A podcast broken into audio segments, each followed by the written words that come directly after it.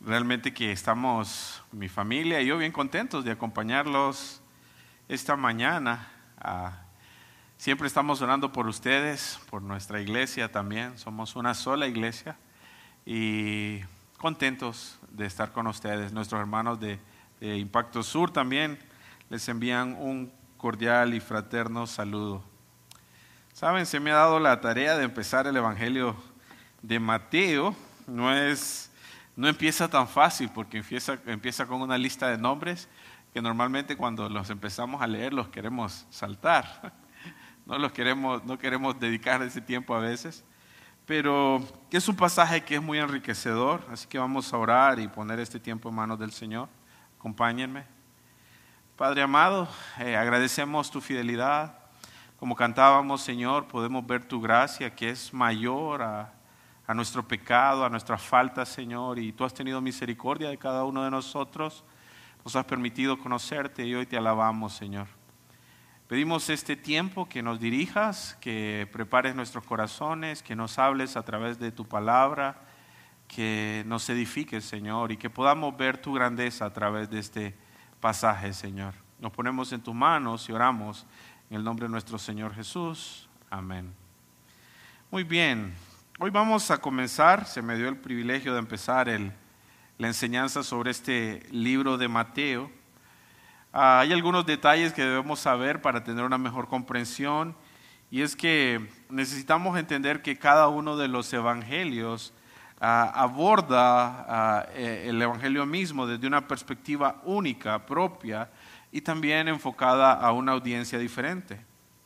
También cada evangelio busca mostrar eh, un enfoque distinto de Jesús, de su persona. Sin embargo, cuando nosotros unimos estos cuatro evangelios, nos hacemos una perspectiva completa de Él y una perspectiva completa de su ministerio. Este evangelio va dirigido a una audiencia judía y eso es bien importante que lo tengamos en cuenta, porque lo que Mateo está pretendiendo o buscando es mostrar a Jesús como el rey de Israel, como el Mesías prometido. Él está buscando que sus oyentes comprendan que es el rey que el Señor había prometido desde el Antiguo Testamento. Y Mateo es el único que usa expresiones como el reino de los cielos, lo usa muchas veces, mostrando que a través de Cristo el reino de los cielos se había acercado Ah, y si nosotros pensamos en los otros evangelios, son características que debemos tener en cuenta. Por ejemplo, el evangelio de Marcos va dirigido a una audiencia de gentiles, más específicamente a los romanos. Y Marcos es llamado el Evangelio de la acción, porque él siempre está como apurado en querer darnos los detalles. Él siempre está usando palabras inmediatamente después de esto. Eh, Marcos resalta a Jesús como siervo. Él muestra que Jesús vino a servirnos. Lucas tenía una, en mente una audiencia de gentiles más amplia, los griegos. Los griegos eran conocidos por su eh, alta literatura, cultivando su sabiduría, su mucha filosofía, y Lucas escribe a estos dirigiéndose a estas personas. Y por eso él usa un lenguaje un poco más sofisticado, más que, que los otros evangelios. Pero Lucas busca presentar a Jesús como el Hijo del Hombre. Él era mostrado eh, en el Antiguo Testamento como el Hijo del Hombre y en el Nuevo Testamento Lucas lo, lo, resalta como el Hijo del Hombre, tratando de mostrar su naturaleza humana y mostrando la encarnación de Jesucristo. Ahora, el Evangelio de Juan hace énfasis en la deidad, en la deidad de Cristo. Jesús es el Hijo de Dios, Jesús es Dios. Y lo que Juan pretendía es que los creyentes fueran afirmados en su fe y también buscaba que los incrédulos depositaran su fe en Jesucristo. Entonces Mateo está diciéndonos, bueno, la audiencia son los judíos y Jesús es rey. Ese es el enfoque que nos da Mateo acá. Ahora, nosotros normalmente vemos los cuatro evangelios y yo quiero decirles, solo hay un evangelio. El detalle es que es abordado desde diferentes perspectivas y si ponemos un ejemplo, pudiera, pudiera ser un accidente. Supongamos que hay un accidente y tenemos cuatro personas, uno a la derecha, uno a la izquierda, uno enfrente y otro atrás.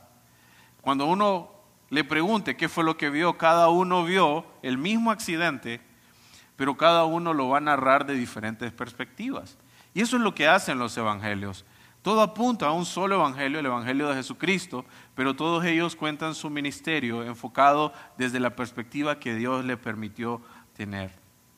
El Evangelio de Mateo se estima que fue escrito alrededor entre el año 50 y 70 después de Cristo. No es tan preciso, pero sí se sabe que fue más o menos en esa época porque el templo todavía estaba edificado y Mateo hace mención del templo y no hace mención de él como que ha sido derribado. Ah, Mateo tiene la particularidad que hace mención de más de 70 citas del Antiguo Testamento y eso remarca que era para una audiencia judía que ellos entendían o ellos conocían todas estas citas del Antiguo Testamento. Ah, también Mateo se caracteriza por mostrar tradiciones, costumbres, prácticas judías, pero él nunca las explicaba, porque él asumía que sus lectores ya las conocían y las entendían. Ahora, cuando nosotros vamos al Evangelio, muchas veces nosotros tenemos que ir al Antiguo Testamento para tener mayor claridad de estas prácticas. En resumen, lo que Mateo pretende es mostrarnos tres etapas de la vida de este rey. La primera es la llegada, que vamos a estar viéndolo hoy a través de su genealogía. La segunda es el rechazo y la fuerte oposición que el rey iba a tener. Y la cuarta es que este rey va a volver, va a volver a hacer justicia. Y eso lo tenía muy presente la nación, un rey que iba a gobernar con justicia. Todo esto de la venida de este rey gira alrededor de su gracia y de su misericordia. Y la genealogía que vamos a estudiar hoy, de entrada, es lo que pretende mostrar. Nos muestra las credenciales de Cristo como, como rey de Israel, como el rey de la nación. Y nos muestra específicamente su descendencia. Ahora, cuando nosotros pensamos, yo les pregunto, ¿qué esperarían ustedes del linaje del rey más importante del universo. ¿Qué esperarían de las personas que forman parte de ese linaje?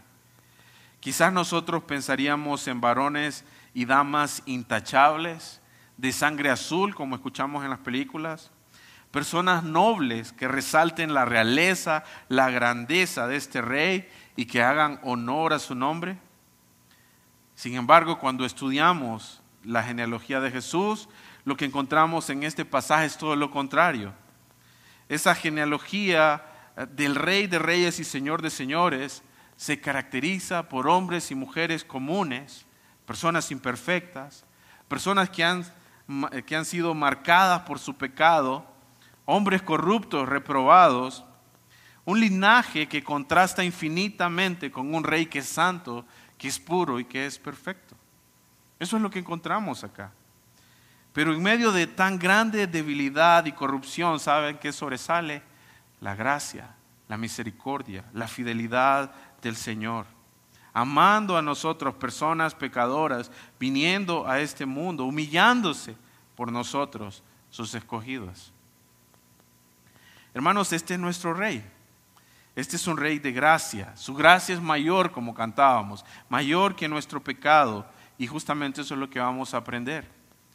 ¿Qué es lo que se esperaría cuando nosotros se abre nuestro entendimiento y conocemos a este gran rey? Que nos postráramos, que nos rindiéramos ante Él y le adoráramos. Y eso es lo que Mateo pretende en este Evangelio, mostrarle a los judíos, ese era el Mesías, el que ustedes rechazaron, reconózcanlo y póstrense ante Él. Entonces vamos a ir al pasaje, vamos a Mateo capítulo 1. Y vamos a leer de los versículos del 1 al 17. Dice, libro de la genealogía de Jesucristo, hijo de David, hijo de Abraham.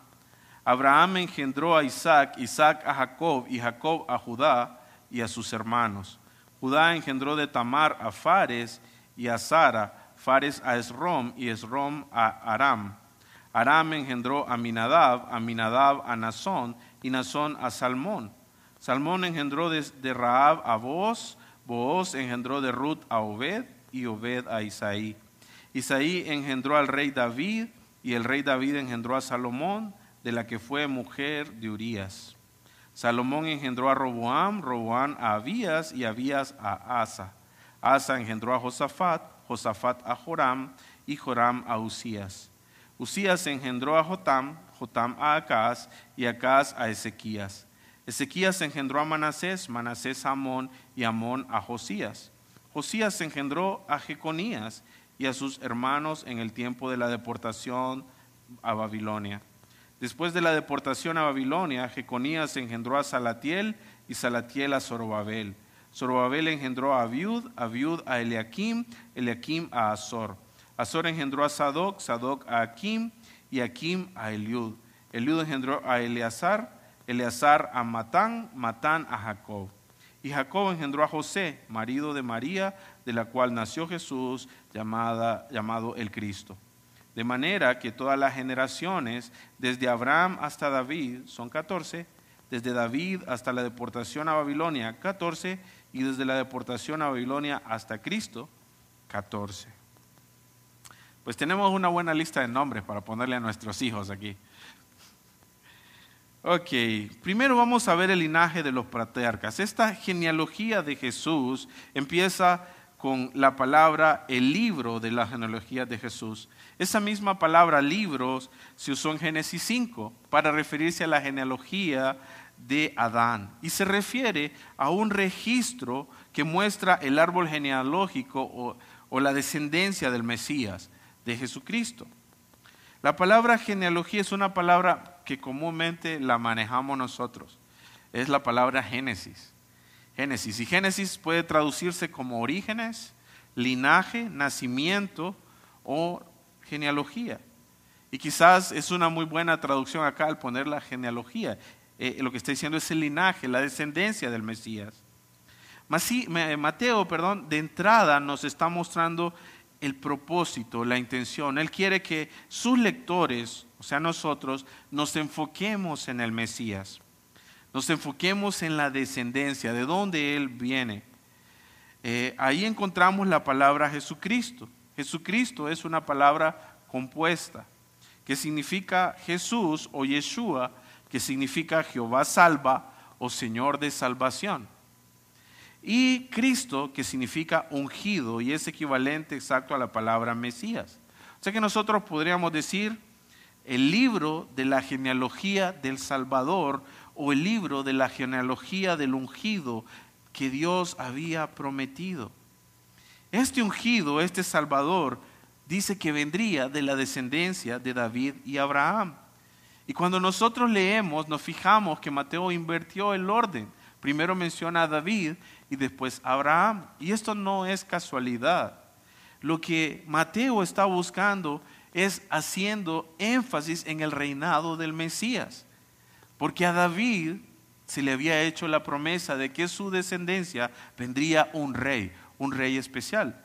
Ahora, cuando nosotros, hoy en día, nosotros escuchamos la palabra Mesías, nosotros primeramente pensamos en Jesús, Pensamos en el que vino a perdonar nuestros pecados a morir en la cruz. Pero cuando los judíos escuchaban la palabra Mesías, ellos pensaban en un rey, en un rey que iba a venir a darles libertad, en un rey que iba a gobernar justicia. Y si pensamos en un rey, no iba a venir un rey pobre, sencillo, sino que un rey de la realeza, grande con poder. Eso era lo que ellos pensaban. Ahora, quiero que veamos unos versículos que sustentan esto. Y por cuestión de tiempo les voy a pedir que los anoten y que los revisen después. Yo los voy a leer y pongan atención en lo que voy leyendo. Dice, Jeremías 23.5 dice, He aquí vienen días, declara el Señor, en que levantaré a David un renuevo justo y él reinará como rey, actuará básicamente, eh, sabiamente, perdón, y practicará el derecho y la justicia en la tierra. Dios iba a levantar un rey de David, un renuevo justo. Zacarías 9:9 dice, regocíjate sobremanera, hija de Sión. Da voces de júbilo, hija de Jerusalén. He aquí tu rey viene a ti, justo, dotado de salvación, humilde, montado en un asno, en un pollino, hijo de asna. Otra vez una referencia al rey. Según de Samuel 7, 12 y 13, dice, y cuando tus días sean cumplidos, está hablándole al rey David, y duermas con tus padres, yo levantaré después de ti a uno de tu linaje, el cual procederá de tus entrañas, y afirmaré su reino, un reino firme. Él edificará casa a mi nombre, y yo afirmaré para siempre el trono de su reino.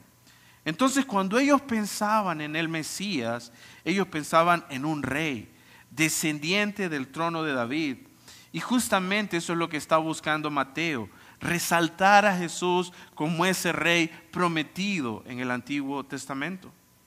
Pero este rey no vino como ellos pensaban. Y es bien interesante saber el contexto político que estaban enfrentando los judíos. Ellos se encontraban bajo una gran opresión romana. Ah, ellos eh, se encontraban bajo la imposición de impuestos. Los romanos no tenían en cuenta sus leyes, no les importaban sus costumbres, no les importaban sus tradiciones ni sus prácticas religiosas.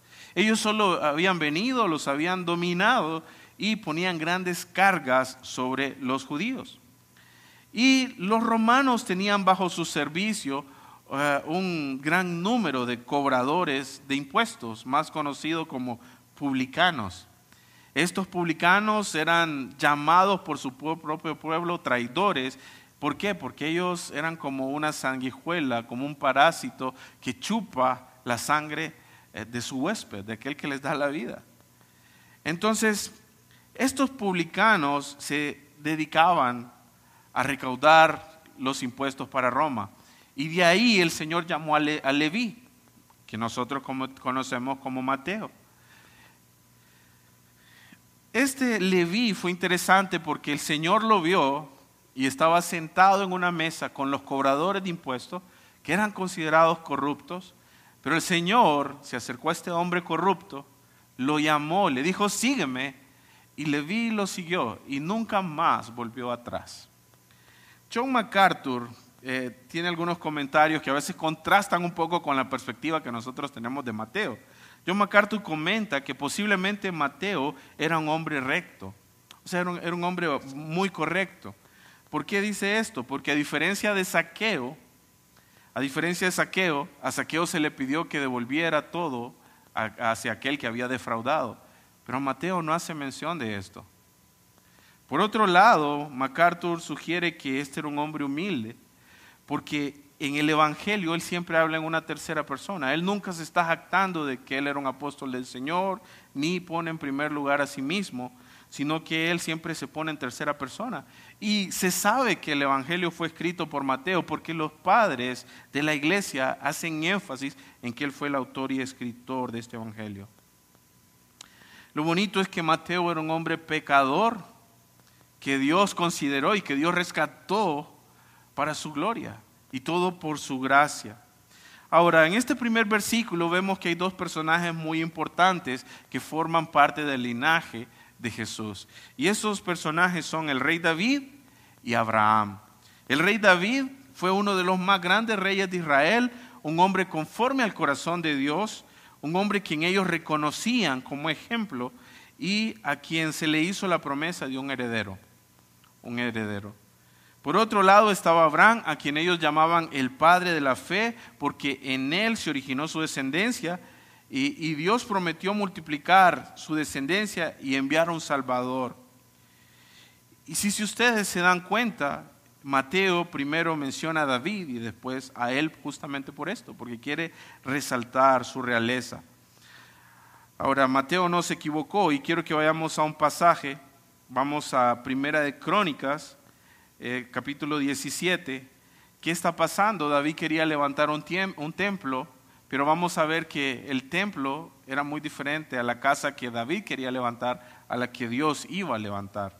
Primero de Crónicas 17, 1 dice, aconteció que morando David en su casa, dijo David al profeta Natán, he aquí yo habito en casa de cedro y el arca del pacto de Jehová debajo de cortinas. O sea, la lógica de David era muy buena. O sea, yo estoy con todos los privilegios y el arca está allá entre cortinas, yo con riquezas y Dios, el arca del pacto ahí con pobreza, es lo que estaba tratando, dice.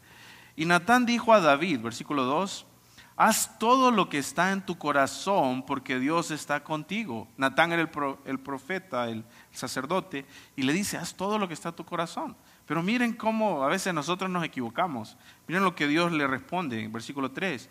En aquella misma noche vino la palabra de Dios a Natán diciendo, ve y di a David mi siervo, así ha dicho Jehová, tú no me edificarás casa en que habite, tú no me edificarás casa en que habite. Dios le estaba diciendo a David, no, y esto lo hizo porque a pesar de que Dios lo había puesto por príncipe, por rey sobre toda la casa de Israel, él había pecado, él había violado muchos de los mandamientos, él había derramado sangre y Dios le dijo que no.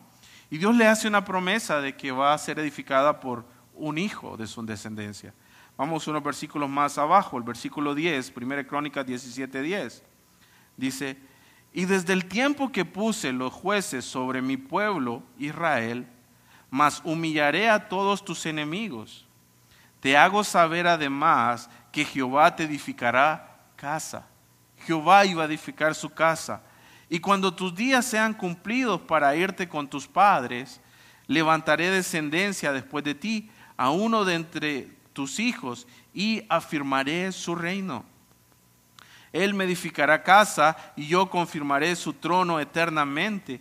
Yo le seré por padre y él me será por hijo y no quitaré de él mi misericordia como la quité de aquel que fue antes de ti. Antes de él había sido Saúl y Saúl había sido cortado, pero este nuevo rey nunca, nunca iba a ser cortado, sino que lo confirmaré en mi casa y en mi reino eternamente, y su trono será firme para siempre. O sea, David estaba pensando en una casa física, pero el Señor está pensando en una casa espiritual, que es a través de Jesús. Claramente sabemos que Salomón fue el rey, hijo sucesor de David, fue quien construyó el templo. Dios bendijo el reinado de Salomón con paz, con bendición, pero no fue un reino eterno. Y fue un reino que llegó a su fin, como todos los demás. Salomón falló, Salomón pecó. Ahora, ¿de qué estaba hablando? ¿Cuál sería ese reino eterno? Ese reino eterno es el de nuestro Señor Jesucristo. Es por esa razón que Mateo hace énfasis en el rey David y en el linaje de Abraham. ¿Por qué? Porque a través del rey David vendría ese descendiente que heredaría el reino. Ahora, también así como era importante David, lo era el rey Abraham. Vamos a ver algunos versículos. Vamos a Génesis 17, donde también a Abraham se le hace la promesa de naciones y de un rey una simiente que vendría a darles libertad. Vamos a Génesis 17, 1 dice, era Abraham de 99 años cuando le apareció Jehová y le dijo, yo soy el Dios Todopoderoso, anda delante de mí y sé perfecto. Versículo 2, y pondré mi pacto entre mí y ti y te multiplicaré en gran manera. Entonces Abraham se postró sobre su rostro y, eh, y Dios habló con él diciendo, he aquí mi pacto es contigo Escuchen esto. Serás padre de muchedumbre de gente y no se llamará más tu nombre Abraham, sino que será tu nombre Abraham, porque te he puesto por padre de muchedumbre de gente y te multiplicaré en gran manera y haré naciones de ti y reyes saldrán de ti. Dios le estaba haciendo la promesa a Abraham que muchos reyes iban a venir de su descendencia. Pero hay algo más específico en Génesis 22, 17 y 18. Unas hojitas más adelante. Génesis 22, 17 y 18. Dice, de cierto te bendeciré y multiplicaré tu descendencia como las estrellas del cielo y como la arena que está a la orilla del mar. Y tu descendencia poseerá las puertas de sus enemigos y aquí está la palabra clave, en tu simiente serán benditas todas las naciones de, de, la tierra por cuanto obedeciste a mi voz, por cuanto obedeciste a mi palabra. Entonces Mateo está señalando que Cristo es la respuesta de Dios a las promesas hechas a Abraham y a las promesas hechas a David. Él está mostrándoles, Jesús viene del linaje de Abraham y del linaje de David como el Señor lo había prometido. Ahora, algunos resumen esta genealogía de esta manera.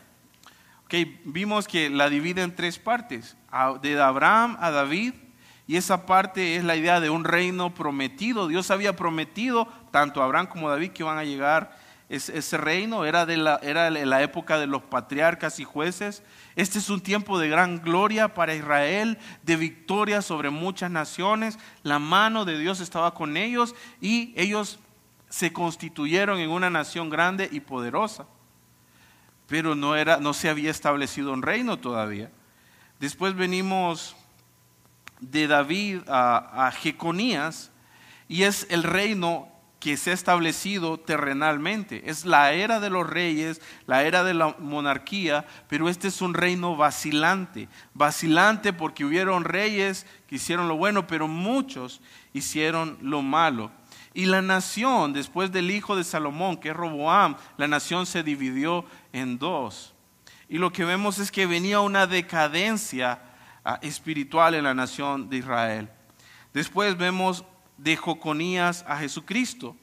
¿Qué pasó de Jeconías a Jesucristo?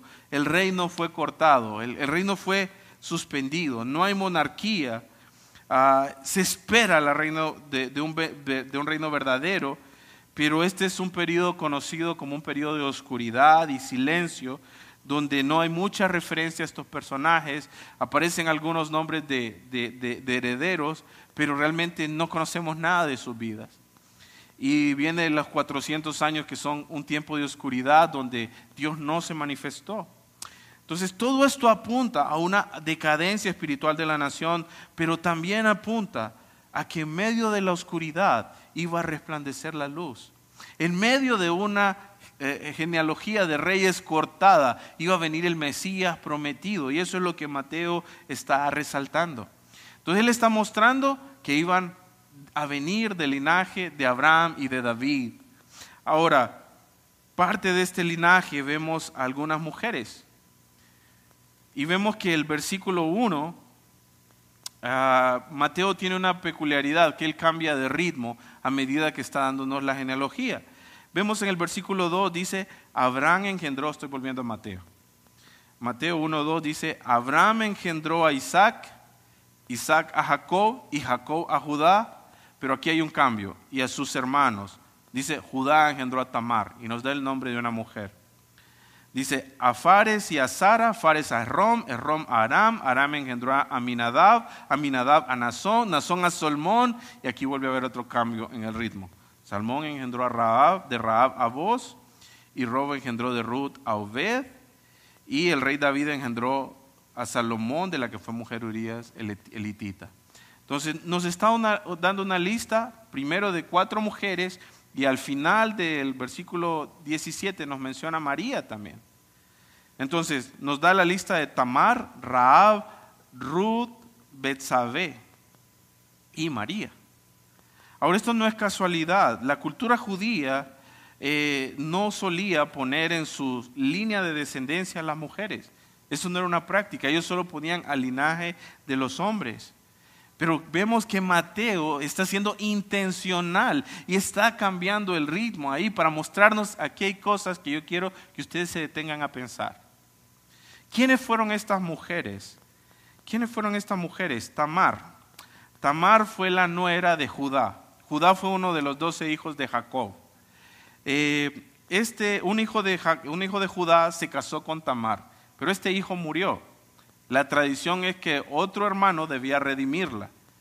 Pues Judá cumplió y puso al otro hijo, pero este hijo no quiso redimirla y el Señor le quitó la vida. Pues tenía que ser el hermano menor el que tenía que redimir a, Tamar. Pero el hijo menor era, era joven, era un niño. Entonces Judá le dice a Tamar, yo te voy a dar a mi hijo cuando ya tenga la edad suficiente. Pasó el tiempo y Judá no cumplió con lo que había prometido. Entonces Tamar lo que hace es que se viste como una ramera, seduce a su suegro y comete eh, fornicación y de ahí nace un hijo descendiente que, del cual vendría el Mesías. Pero lo que vemos esta mujer es, de mala reputación, que engaña, que se viste como ramera. Ahora, si vamos a Raab, Raab era una prostituta de Jericó, una mujer de mala, de mala reputación, de una tribu pagana, tribus que el Señor había dicho no se mezclen. Vemos a Ruth, Ruth venía de los moabitas y aunque cuando estudiamos el libro de Ruth vemos a una gran mujer ahí, la realidad es que sus antecesores, ella es descendiente de Lot, cuyas hijas emborracharon a Lot y tuvieron relaciones sexuales con su padre y cometieron incesto. Betsabé, una mujer adúltera, cuyo hijo Salomón provenía de una relación ilícita del rey David.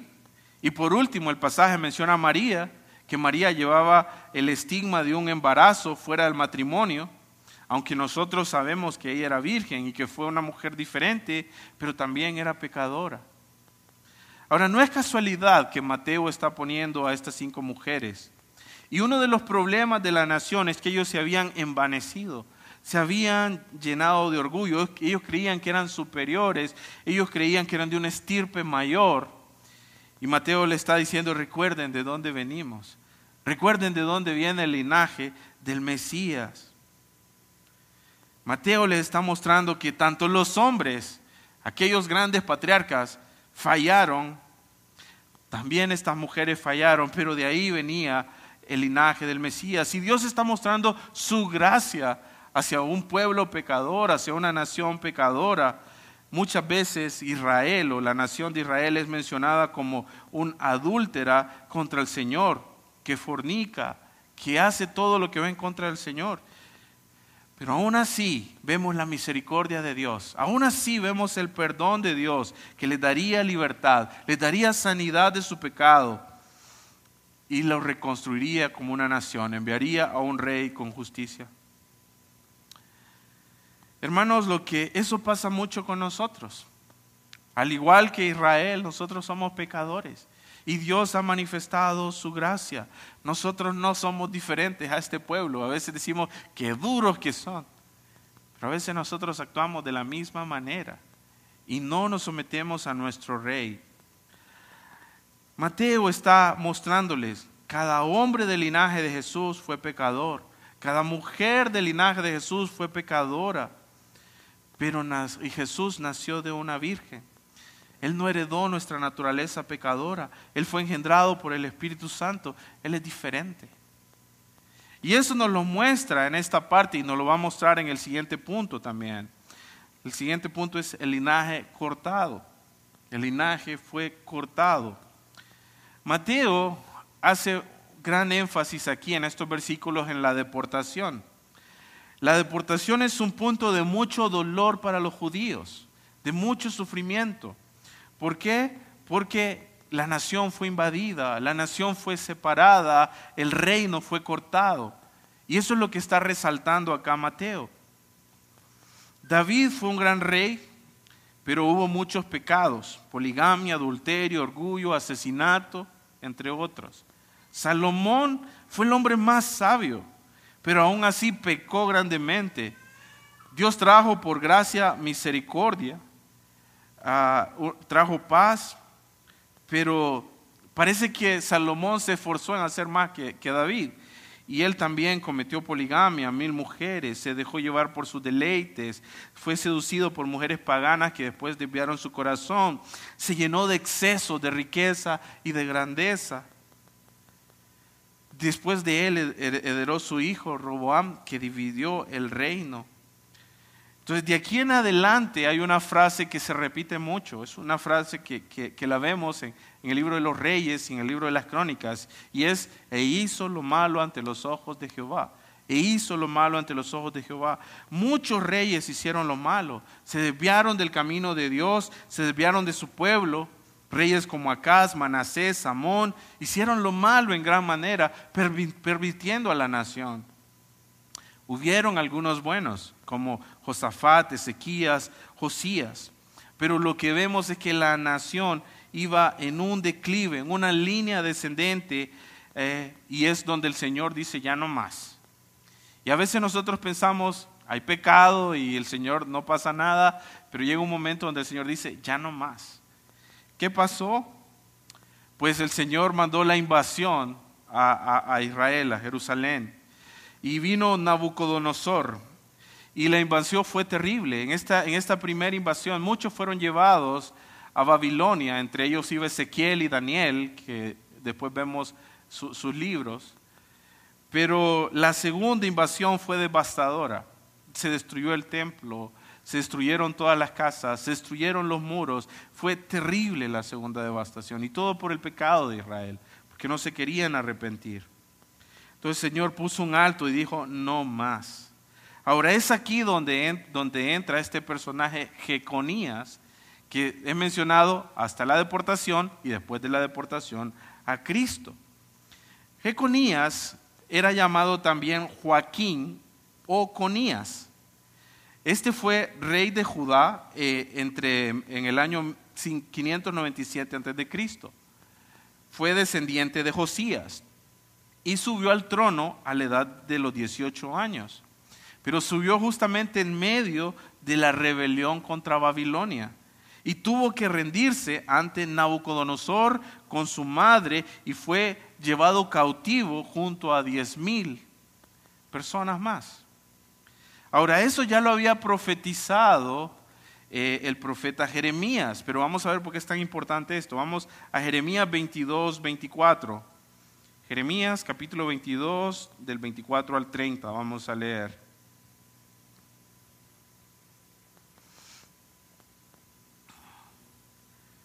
Jeremías 22, 24 dice, vivo yo, dice Jehová, que si Jonías o Jeconías, como era conocido, hijo de Joacim, rey de Judá, fuera anillo en mi mano derecha, aún de ahí te arrancaría.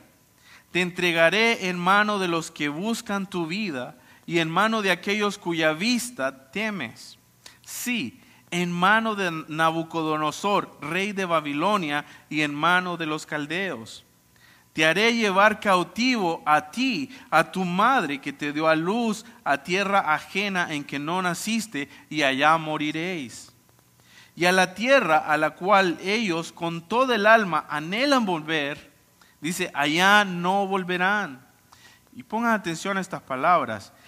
Es este hombre, Conías, una vasija despreciada y quebrada. Es un trasto que nadie estima, porque fueron arrojados, porque fueron arrojados él y su generación y echados a tierra que no habían conocido. Tierra, tierra, tierra, oye palabra de Jehová. Así ha dicho Jehová. Escribí lo que sucederá a este hombre privado de descendencia, hombre a quien nada próspero sucederá en todos los días de su vida porque ninguno de su descendencia logrará sentarse sobre el trono de David ni reinará sobre Judá. ¿Qué hubiésemos pensado que aquí se cortaba? Porque dice que nadie se podrá sentar sobre su trono. Ahora, Jeconías fue el último rey de Judá y fue cortado su reino. Pero eso dio, un paso, dio paso a un tiempo de desesperanza.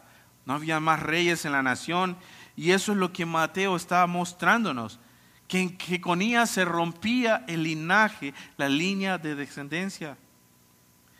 Pero Jesús viene a cumplir la promesa de un descendiente del trono de David. Ya vamos a ver cómo esto. Miren lo que sucede más adelante, después de 37 años de que Jeconías fue llevado al cautiverio. Vamos a Segunda de Reyes ahora. Segunda de Reyes, versículo 25, capítulo 25.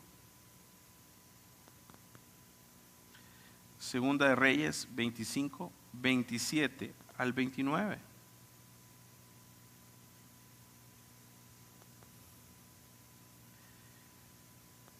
Dice, aconteció a los 37 años del cautiverio de Joaquín, rey de Judá, Jeconías es el mismo, recuerden, se llamaba Jeconías, Joaquín o Joacín, rey de Judá, en el mes duodécimo, a los 27 días del mes, que Evil Merodac, rey de Babilonia, en el primer año de su reinado, libertó a, Joaquín, rey de Judá, sacándolo de la cárcel.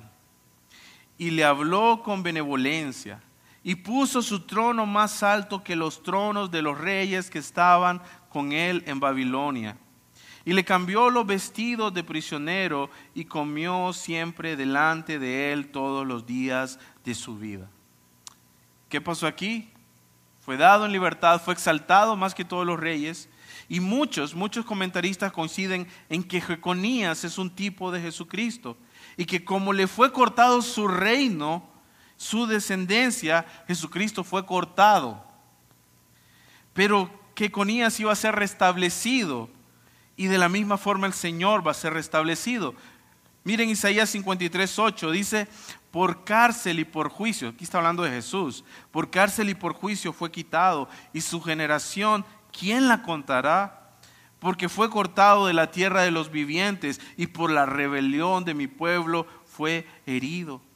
Jeconías a la edad de 18 años fue cortado del reinado no por los pecados que él había hecho, sino por los pecados de la nación que venían acumulándose y acumulándose, y él fue cortado. En mismo sentido, Jesús fue cortado por nuestros pecados. Cuando vamos a Crónicas, primera Crónicas, y vemos la descendencia, eso para que lo hagan en su casa, realmente nos da la descendencia de David detalle a detalle. Nos da todos sus hijos y nos da después Salomón, Roboán y toda su descendencia. Y saben, Jeconías está en esa descendencia. ¿Cómo así si el Señor había dicho que lo iba a cortar? Pues saben qué es lo bonito? Que el que viene de esa descendencia es José. Y humanamente es la descendencia de la que proviene el Mesías hasta Cristo, porque José era el padre, pero no era el padre biológico, porque el padre es Dios. Entonces Dios restablece la monarquía, el reinado a través de Jesús, enviando a un Cristo, a un rey no nacido de hombre, porque todos los hombres son pecadores y son inmundos. Pero el rey de reyes y señor de señores es un rey perfecto, un rey justo, el cual venía a reinar. Y él viene a restablecer el trono de David, a establecer un reino, un reino eterno, un reino perfecto, un reino que va a tener mucha descendencia, muchas naciones. Entonces, ¿qué aprendemos de este linaje? Para ir concluyendo, ¿qué aprendemos de este linaje? Primero, que este linaje es un linaje imperfecto, un linaje pecador que está manchado por el pecado, por la corrupción. Cada hombre, cada mujer de su descendencia fue, fue, fue pecador, fue corrupto en gran manera, pero saben, Dios los tomó en cuenta, como Dios nos toma en cuenta a ti y a mí, a pesar de que somos pecadores un linaje inmerecedor. Ninguno de su linaje era digno del rey. Ninguno reunió las credenciales necesarias para estar a la altura de este rey de reyes y señor de señores. Cada hombre realmente se da cuenta que es inmerecedor de la gracia y del favor. Ninguno se merecía la misericordia, al igual que nosotros. Ninguno de nosotros se merecía la misericordia que ha tenido Dios con nosotros.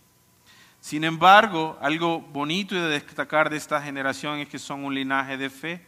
A pesar de su pecado, a pesar de su corrupción, pusieron la esperanza en el Rey prometido, no en sus obras, no en sus capacidades ni en quienes eran, sino aquel Rey que les había sido anunciado. Vemos aquí hombres y mujeres pecadores que comprendieron que, que no merecían la gracia, que comprendieron su incapacidad y su corrupción, su maldad, pero hicieron algo grande. Se rindieron ante ese rey.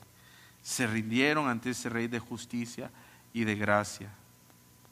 Y eso es lo que Dios espera que nosotros hagamos. ¿Qué aprendemos de nuestro rey?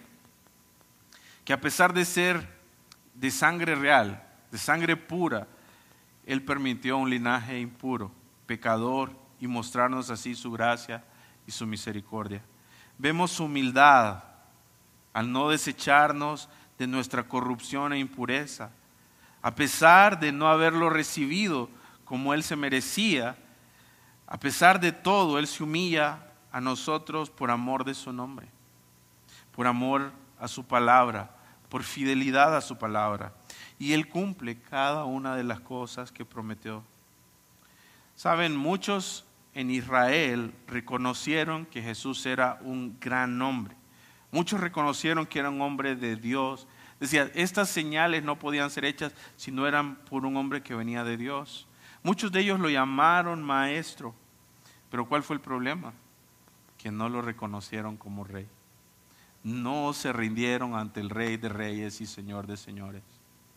Hoy en día no es muy diferente.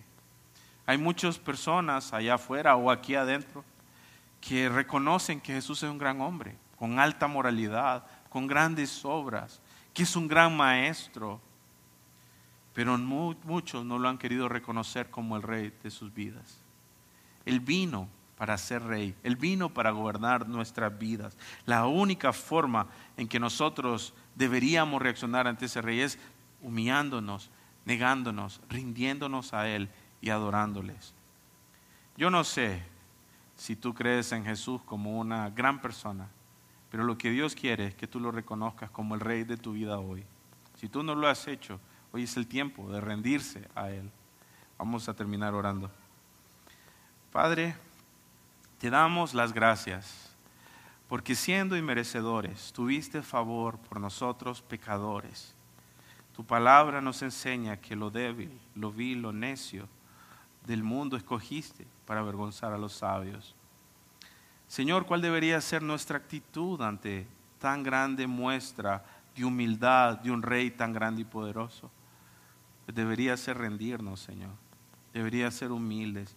Pero muchas veces somos actanciosos, somos orgullosos. No queremos someternos, Señor. Queremos hacer nuestra voluntad y no la nuestra. Yo te pido, Señor, que, que nos guíes, que tengas misericordia y que obres en nuestro corazón para que haya en nosotros una actitud de adoración, de rendición, reconociendo que todo lo que tú, te mereces es la gloria y la alabanza, Señor. Te damos gracias porque tú tienes una iglesia redimida. Y aunque éramos impuros, imperfectos, tú nos estás perfeccionando, limpiando, purificando, para hacernos dignos delante de ti, Señor. Te alabamos y oramos en el nombre de nuestro glorioso y Señor Jesucristo. Amén.